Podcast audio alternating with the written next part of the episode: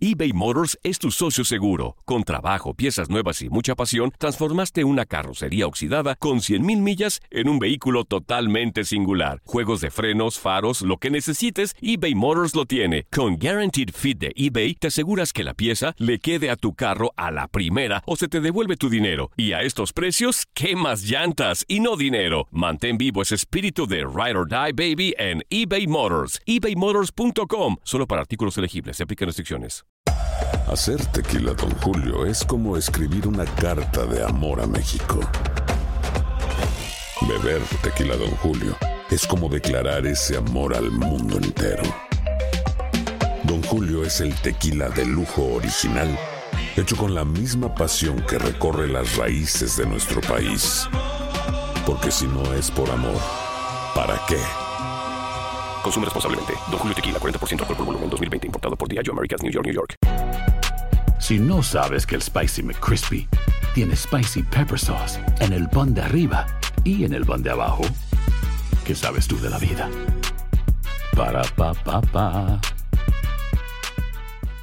Boost Mobile tiene una gran oferta para que aproveches tu reembolso de impuestos al máximo y te mantengas conectado. Al cambiarte a Boost, recibe un 50% de descuento en tu primer mes de datos ilimitados. O, con un plan ilimitado de 40 dólares, llévate un Samsung Galaxy A15 5G por $39.99. Obtén los mejores teléfonos en las redes 5G más grandes del país. Con Boost Mobile, cambiarse es fácil. Solo visita boostmobile.com. Boost Mobile, sin miedo al éxito. Para clientes nuevos y solamente en línea, requiere AroPay. 50% de descuento en el primer mes requiere un plan de 25 dólares al mes. Aplican otras restricciones. Visita detalles. La pasión de los deportes y las notas más relevantes del día, aquí, en lo mejor de tu DN Radio Podcast.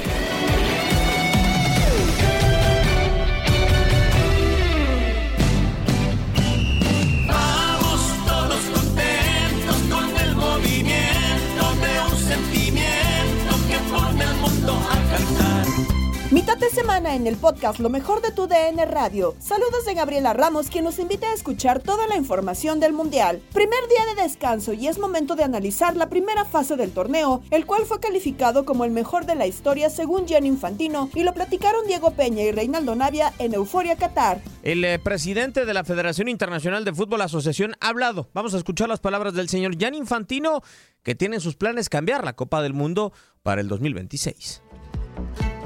I've seen all matches indeed, and uh, put very simply and, and very clearly, this has been He visto todos los partidos. De hecho, y dicho con pocas palabras y muy claramente, esta ha sido la mejor fase de grupos mundialista de la historia. Por tanto, resulta muy prometedor para lo que queda de esta Copa Mundial de la FIFA. Así que es muy prometedora para el resto de las Copas del mundo. Pero por los partidos han sido de muchísima calidad. Gran calidad en estadios preciosos, eso ya lo sabíamos. Pero también el público que estaba allí ha sido increíble. Más de 51 mil espectadores en promedio. Asimismo, cifras récords en televisión, ya que tenemos más de 2 mil millones de telespectadores, lo cual es realmente increíble.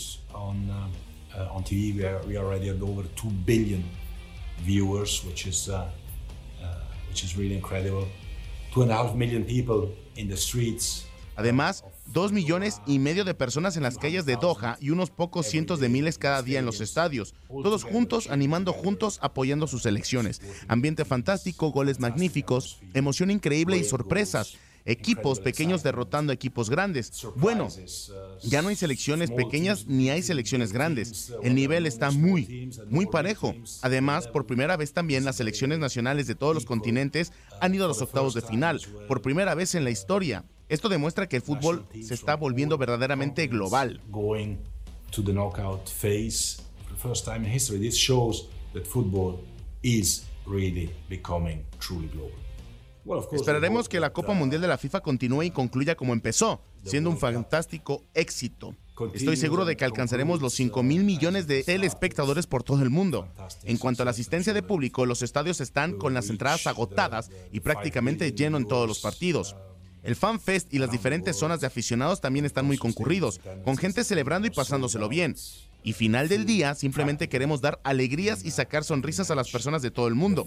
En eso consiste el fútbol. The different fan zones are also very crowded with people celebrating and, and enjoying. At the end, you know, we we simply want to uh, En eso consiste la Copa Mundial. Ahora llegaremos realmente a la fase competitiva superior, donde por supuesto las grandes estrellas, los grandes jugadores, los grandes equipos marcarán la diferencia en el campo. Así que espero, estoy seguro, que veremos una conclusión fantástica de esta Copa del Mundo. Y definitivamente estoy deseando que llegue. Estoy seguro de que todas las personas alrededor del mundo que son fanáticos del fútbol, que aman el fútbol, que están interesados en esta Copa del Mundo, miran con ansia los próximos juegos también. I'm definitely looking very much forward to that, and I'm sure that uh, uh, all the people around the world who are football fans, who love football, who are interested in this World Cup, look forward to the coming games. Son las palabras de Gianni Infantino y así abrimos Euforia Qatar, Reinaldo Navia. Si me preguntaran a mí, la verdad, la tercera fecha es la que realmente me parece espectacular de la fase de grupos de, de Qatar 2022. Pero no sé si el señor Infantino, salvo tu mejor opinión, se está agarrando del fundamento de hoy clasificó con CACAF, clasificó Asia, clasificó Europa, clasificaron de todas las confederaciones por primera ocasión para tener fundamentos para aumentar la Copa del Mundo para el 2026. Yo también, a ver, ha sido un mundial, sí, con mucha sorpresa, lo que quieras, pero yo no sé si, si, esas sorpresas estén al nivel de, o estén igualando a todas las selecciones, ¿no? Que sea un nivel ya más parejo, podríamos decirlo. Hay selecciones que se cayeron muy feo, ¿no? Que el caso Alemania, el caso de México. eh, en esta ocasión creo que selecciones que terminaron clasificando octavos que no, no, no, no se esperaba. Mira el caso Marruecos, más allá de que sí, tiene un plantel con ciertos jugadores conocidos, pero nunca lo, lo mencionamos que podía estar en unos cuartos de final. Entonces, yo creo que ha sido un mundial raro, ¿no? A final de cuentas, eh, todo la- el drama que hubo, una, pues ya porque se iba a jugar en Qatar, ¿no? Sí. La fecha, o sea, todo lo que ha pasado inter- eh, externamente, fuera también. O sea, muchas situaciones que a final de cuentas eh, que no, no habían sucedido en otros mundiales terminan pasando ahora, ¿no? Y, y sí, mira, entiendo el fútbol ha ido evolucionando, hay selecciones que han ido, han ido creciendo, eh, ligas que han ido creciendo también, ya vemos de repente unas selecciones asiáticas, Corea, Japón, ya mucho más competitivas, las africanas también, que te juegan un poco más, de repente te pueden dar esa sorpresa porque ya la mayoría también de sus jugadores juegan en ligas importantes. eh, todo eso ha ido, evolucionando, por ahí selecciones que se han ido quedando también, pero, pero yo así como dice Fandino o Infantino, pues un mundial espectacular, de, yo para mí no, ¿eh? Yo rescato ciertos partidos nomás. No podría decirte qué, qué serie o qué, si el tercer, el tercer partido, el cuarto partido, los octavos, eh, no sé, porque pues hemos visto tanto también y acordarse de buenos partidos ahorita, pues está cañón, ¿no? Pero sí de que han habido buenos partidos, pero muy pocos, ¿eh? La verdad. Y, y- y entiendo una, ya ves que Luis Enrique de repente que empezó a sacar eso lo del streaming y empezó Sí. a hacer eh, y, ten- y tenía mucha razón cuando, cuando se quejó un poco de cómo están jugando las selecciones en este mundial. Muy defensivo. Y quieren atacar, quieren empezar a jugar cuando les hacen gol. Y, es, y, y yo me fijé eso en muchos partidos. ¿eh? Y en selecciones también importantes y grandes. ¿eh? Sí, el caso de Portugal, no en la Copa del Mundo, pero en anteriores ocasiones. eh, y, sí, y sí, vaya que ha sucedido. Es los eh, planes o son los planes que tiene el señor Gianni Infantino de agrandar la Copa del Mundo para más selecciones y lo que le ha agradado al presidente de la Federación Internacional de Fútbol.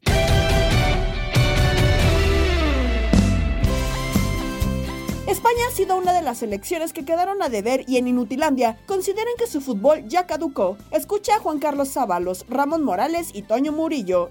Bueno, pues ahí escuchamos esta polémica que se armó precisamente en la mesa de, los maestros eh, eh, de TUDN. y, y- y de verdad no sé, no sé, Ramón, no, no sé, eh, para ti, ¿qué, es- qué es más el antifútbol? ¿Lo que estaba mencionando como tal la Volpe o el antifútbol de los 27 mil toques que no, no favorecen en nada al Bueno, espectáculo de España? 1110 para hacer eso. Exacto, 1110 que a lo mejor sí, estoy de acuerdo, en alguna ocasión fue muy novedoso y les dio un campeonato mundial, les dio también una Eurocopa. Ya son pero que ahorita, futbolistas. No, pero espérame, pero ahorita ya no es ya no es un fútbol muy No, factible, amigo. tampoco. Ya De hecho, tampoco perdón, es, amigo, es una eh, misma calidad. Entonces, De hecho, ayer en el programa ¿qué fue? Chiringuito. Sí, pero ahorita espérame, pero ahorita ahorita me dices, pero hablando como tal en este partido, en este partido, ¿cuál fue más antifútbol?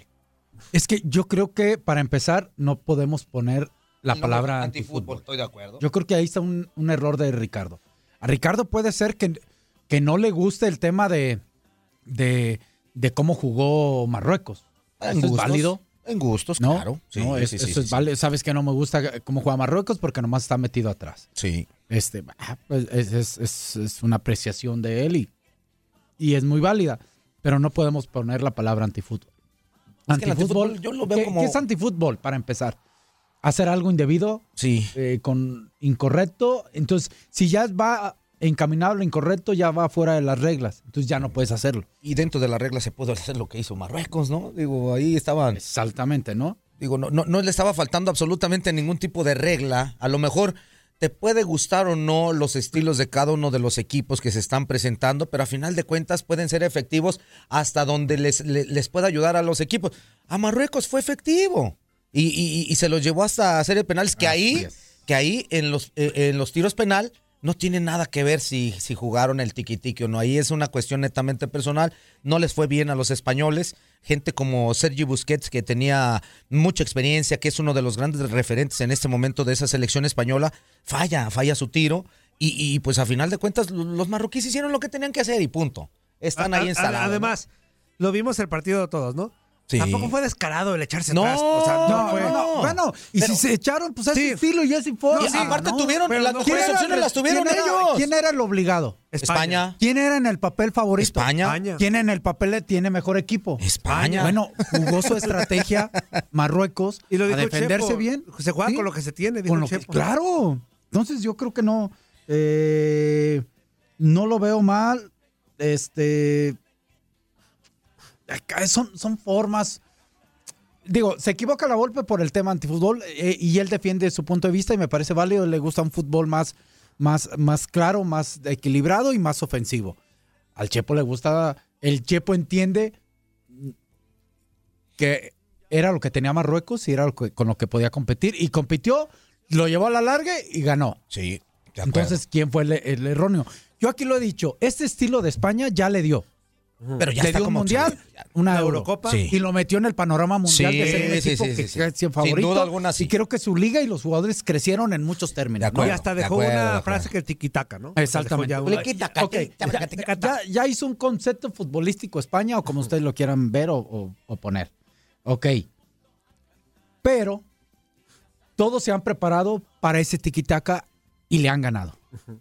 Sí. ¿Estamos de acuerdo? Porque España desde el 2010 llegó el 2014, 2018 y este do- eh, 2022 y solamente ha ganado tres partidos. A Australia, a Irán y no me acuerdo el otro rival, que es un rival Ajá. de bajo pelo en el papel. Entonces, Costa eh, Rica. Ah, a, Costa, a Costa Rica, perdón, eh, que es el tercero. Va para abajo ese estilo. Mi pregunta es, ¿y qué ha hecho España diferente para aquellos equipos que ya le saben que jugándole Nada. atrás Nada. Nada. no ha hecho nada? Ahora, fíjate, Lo, lo que hizo, lo que hizo Marruecos fue, eh, estaban tocando muy a su estilo España, en, en lo que es la defensa, 20 toques en la defensa, pues tú te quedas es- esperando, y pues, la obligación es tuya, hermano, pues yo te espero. De hecho, ayer- Y, y trato de hacer lo mío, que tuvieron buenos des- este, desdobles, que, ay, por esa... y es que tiene algunos este, jugadores que son muy verdes. Y se notaron el día de ayer los, los marroquíes que tuvieron algunas este, oportunidades muy claras y no supieron definir. ayer en el chiringuito. Bueno, tuvo decía- dos oportunidades claras, perdón, Toño, sí. que te inter- así claras, claras de gol. Sí. Ya fueron en el tiempo extra. Primero tiempo la extra. tuvo Ma- Marruecos Sí. y luego enseguidita la tuvo Sa- Sa- Sarabia. Sarabia, Sí, Sarabia, que no acababa de entrar, por Que cierto. acababa de entrar ya en el tiempo extra que pega en el poste. Esas fueron las claras de gol. en creo, más, uf. En fuera, las más claras fueron los penales, ¿eh? Sí.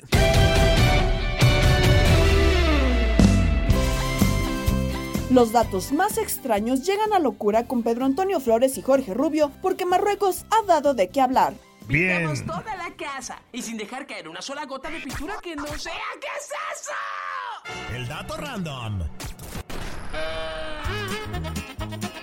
¡Ay, ay, ay! Creo que usted es Tate. Ahí ¿Eh? dice Tate y ahí. Yo soy Tati. Sí, Tate. Entonces déjame, le hago así. Si soy el Tate y dice... El caballo negro más grande de la historia fue Alemania. Hasta 1954 Alemania nunca fue considerada potencia. Llegaron al Mundial de 1954 como un equipo fácil de eliminar, pero avanzaron eliminando a Yugoslavia de manera sorpresiva. Luego golearon a Austria y a la más grande sorpresa se gestó en la final, cuando vencieron a Hungría. Desde entonces Alemania se convirtió en una potencia del juego. Y antes de ir con el otro rato ram, el caballo negro de esta ocasión es Marruecos. Aquí nos cuentan. ¿Eh?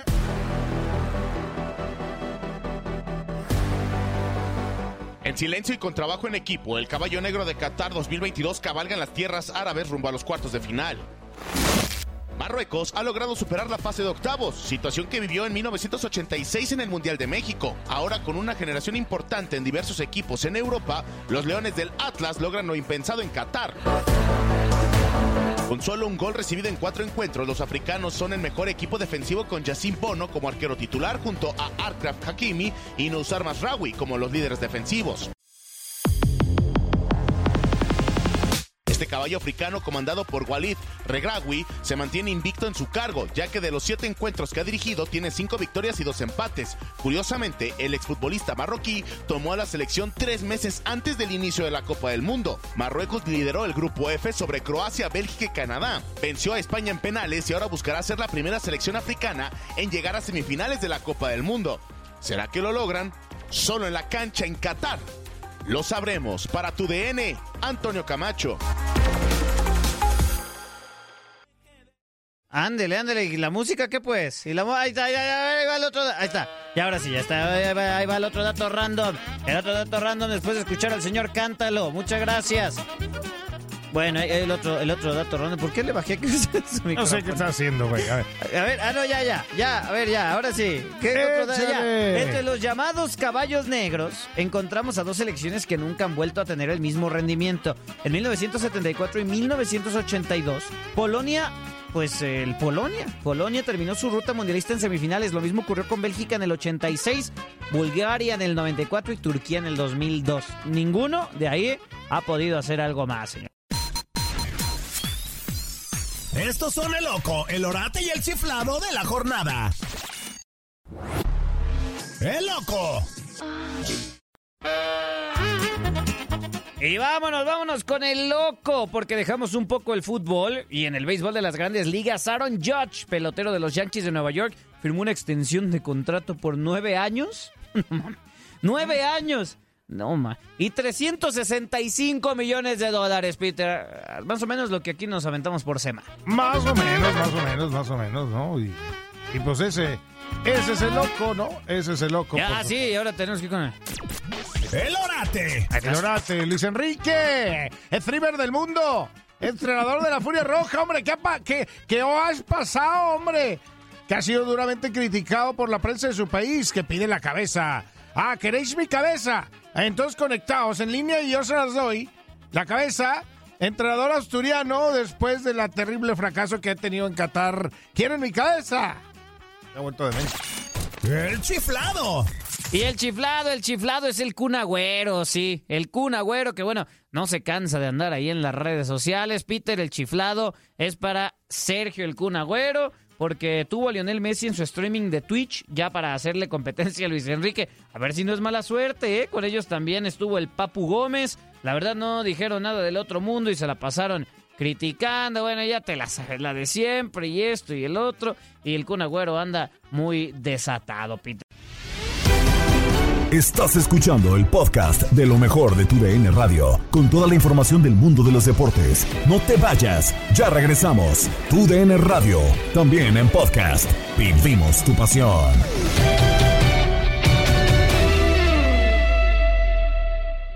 eBay Motors es tu socio seguro. Con trabajo, piezas nuevas y mucha pasión, transformaste una carrocería oxidada con 100 mil millas en un vehículo totalmente singular. Juegos de frenos, faros, lo que necesites, eBay Motors lo tiene. Con Guaranteed Fit de eBay, te aseguras que la pieza le quede a tu carro a la primera o se te devuelve tu dinero. Y a estos precios, ¿qué más llantas y no dinero? Mantén vivo ese espíritu de Ride or Ride, baby, en eBay Motors. ebaymotors.com. Solo para artículos elegibles aplican restricciones.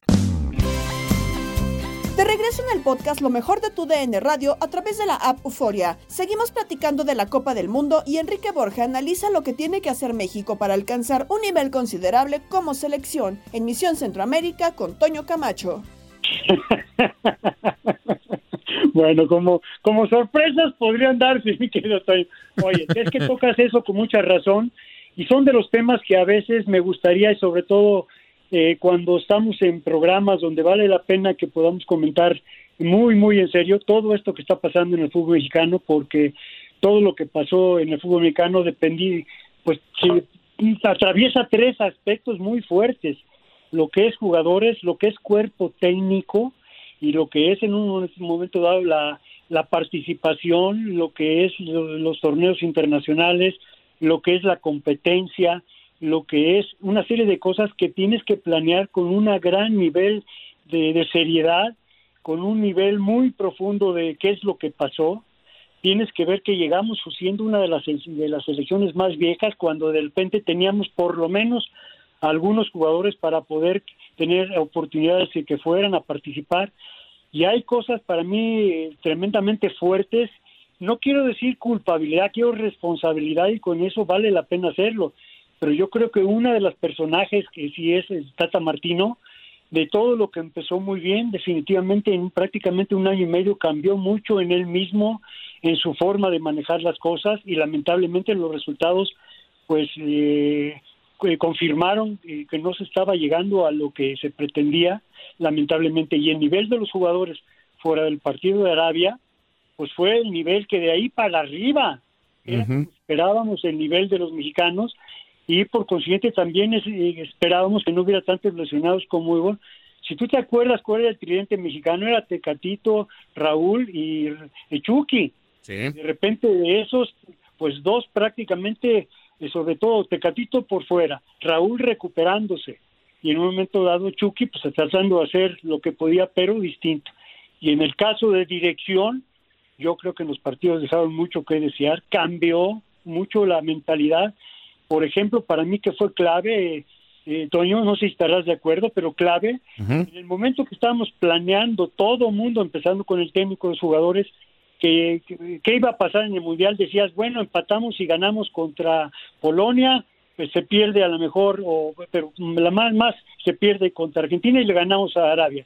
En el momento que Arabia le gana a Argentina, se convierte para mí, te estoy hablando de México exclusivamente, se convierte el juego de Polonia como el juego vital Sí. para de ahí partir porque se podía ganar, tenía los jugadores que podía, yo para mí seguramente tenías oportunidad de ganar y sin embargo solamente lo empatamos y no jugando bien, No, de hecho no, y, y- y preocupados, ¿no?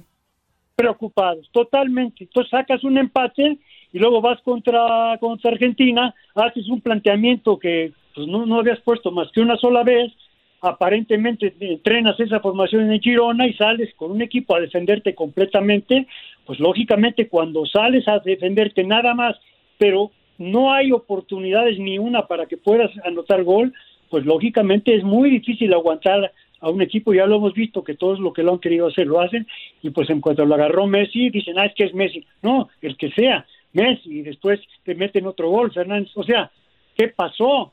Y luego cuando sale el equipo mexicano, sale contra Arabia, contra todo lo que decías, y juega como jugó, dominando, haciendo, metiendo goles, y les falta el gol para ganar, caray, dices, ¿qué pasa? ¿Qué pasó? Pero como no pasó lo que podía haber pasado, podía, pues hay que pensar lo que dice Toño, es muy preocupante para, para pensar en que el 2026 somos anfitriones con Estados Unidos y Canadá de Copa del Mundo, pero hay que preparar Liga Nacional, tienes que ajustar muchísimas cosas, pero las selecciones nacionales tienes tres años y medio para preparar todos los jugadores jóvenes con experiencia, lo que quieras, preparar a una selección para que sea competitiva y haga muy, muy buen papel para, para el 2026. No sé si estás de acuerdo.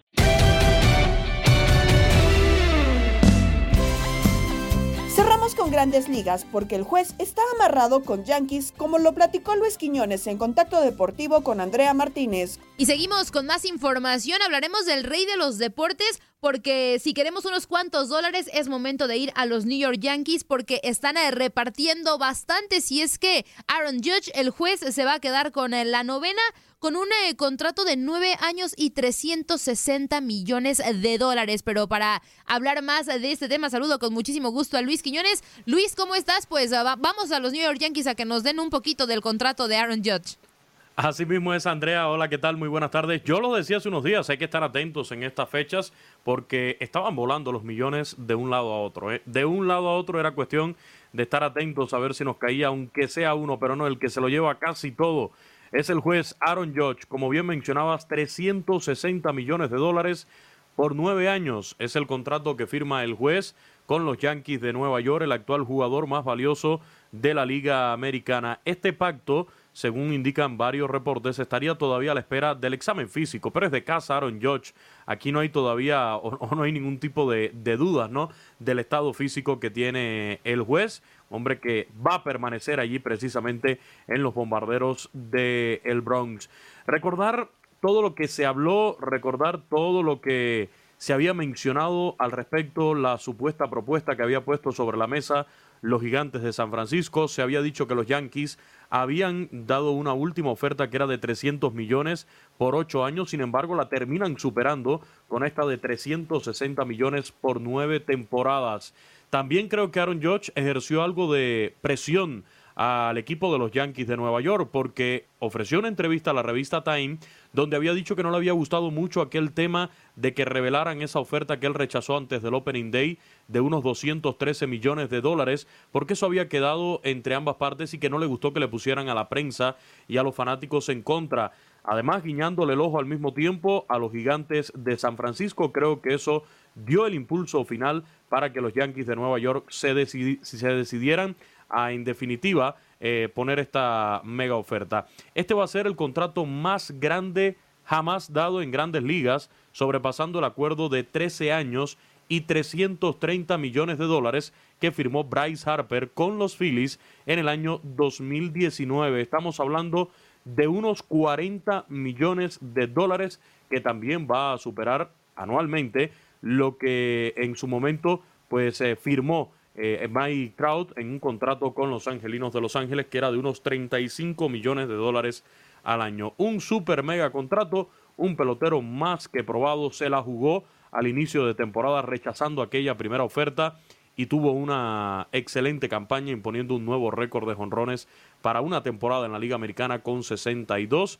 además quedando de líder en carreras impulsadas, perdió el título de bateo en averaje por muy poco y eso le impidió también llevarse la triple corona, no obstante fue el MVP, el jugador más valioso de la Liga Americana. Mientras esto sucede con Aaron Judge y los Yankees, bueno, se siguen moviendo los otros equipos. Los Cardenales de San Luis ya tienen el sustituto de Yadi Molina, del catcher puertorriqueño, futuro miembro del Salón de la Fama, y es que el equipo de los Cardenales ha firmado al receptor venezolano Wilson Contreras en un acuerdo de 5 años y 87.5 millones de dólares. Por su parte, los Medias Rojas de Boston, según se dicen, están cerca de llegar a un acuerdo para retener los servicios de Sander Bogars. Y hablando de los Medias Rojas de Boston, llegaron a un acuerdo con el estelar cerrador Kenley Jansen por dos años y 32 millones de dólares. Recordar a Jansen con su etapa con el equipo de los Dodgers de Los Ángeles, pero también el año pasado lanzando por los Bravos de Atlanta. Por su parte, el infielder cubano Aledmis Díaz, reciente campeón con los Bravos de Atlanta en la Serie Mundial, llegó a un pacto por dos temporadas y 14 millones de dólares con los Atléticos de Oakland. Es parte de lo que está sucediendo en el marco de las reuniones invernales en San Diego, que ojo para los próximos días también nos dejará mucha información, muchas repercusiones de cara al Clásico Mundial de Béisbol en marzo venidero, después que pase toda esta tormenta de contratos, estaremos escuchando voces de los protagonistas que estarán animando el Clásico Mundial de Béisbol. Por último, antes de despedirme, tal y como adelantaba ayer, pasando un instante al béisbol mexicano, anoche el equipo Charros de Jalisco, campeones defensores de la Liga Mexicana del Pacífico, rindió tributo al cubano Orestes Mini Miñoso, ya fallecido, miembro del Salón de la Fama de las Grandes Ligas en Cooperstown desde este año, pero miembro también del Salón de la Fama del béisbol mexicano desde el año 1996, retirando su emblemático número 9 frente a una representación de la comunidad cubana que radica en la ciudad de Guadalajara, Jalisco. Un gran homenaje para Mini Miñoso, para el cometa cubano, para Mr. White Sox, quien jugó con los Charros de Jalisco cuando pertenecían a la Liga Mexicana de Verano en la década del 60, debutó en 1965 hasta el 69, estuvo con los Charros, después pasó por Unión Laguna y además en invierno en la Liga del Pacífico jugó con los Naranjeros de Hermosillo y con los Venados de Mazatlán, ganando un par de títulos de bateo. Enhorabuena también por este reconocimiento a una de las grandes leyendas del béisbol latino, el primer pelotero latino de raza negra en jugar en el béisbol de las grandes ligas.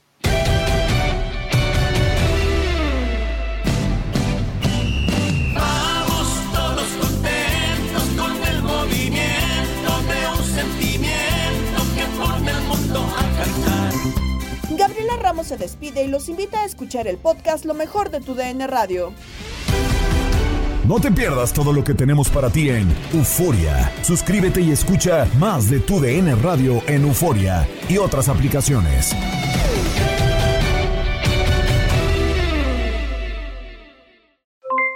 Aloha mamá, ¿dónde andas?